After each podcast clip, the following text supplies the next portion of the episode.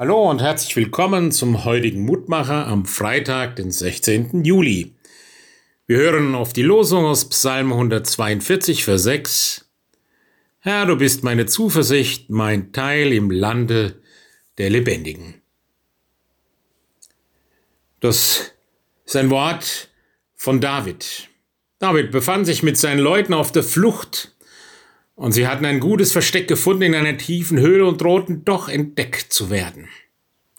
Und man spürt es richtig in diesem Psalm, wie sich die Angst verstärkt, wie David ja den Eindruck hat, er ist verloren in dieser Höhle, er ist in die Enge getrieben und dann, wie das Ganze in Zuversicht sich wandelt, dass die Feinde abziehen. Herr, du bist meine Zuversicht, mein Teil im Lande der Lebendigen. Ja, Gott ist an meinem Leben interessiert. Aber wir alle können diese Höhlenzeiten, diese Erfahrung, dass es eng wird, dass wir keinen Ausfluchtsweg mehr haben. Situationen, die zum Verzweifeln sind, Auseinandersetzungen, Schwierigkeiten. Das Gefühl, keine Kraft mehr haben zu kämpfen. Das Gefühl, alles hat sich gegen mich verschworen.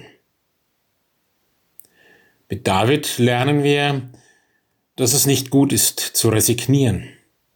Auch wenn manches ausweglos erscheint. Warum? Weil es da einen gibt, der nach uns sieht. Weil es da einen gibt, der nur an unserem Leben interessiert ist und der mit uns geht, dass wir ins Leben gelangen. Herr, du bist meine Zuversicht. Mit dir gewinne ich alles, was ich fürs Leben brauche. Das entdeckt David auch in dieser Höhle.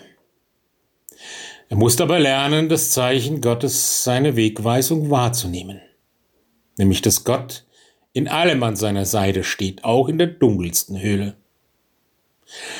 So sollten wir uns vielleicht zum Abschluss noch zwei Fragen bedenken. Was habe ich in meinem Leben durch Zeiten, die ich als Höhle erlebt habe, für mich gelernt? Und womit hat Gott mich immer wieder überrascht? Ich lade ein zum Gebet. Er schenke mir immer wieder neu die Gewissheit, ja, dass du mein Leben im Blick hast und mich immer wieder neu überraschen willst. Ich darf wissen, Herr, du bist meine Zuversicht und du willst mein Leben.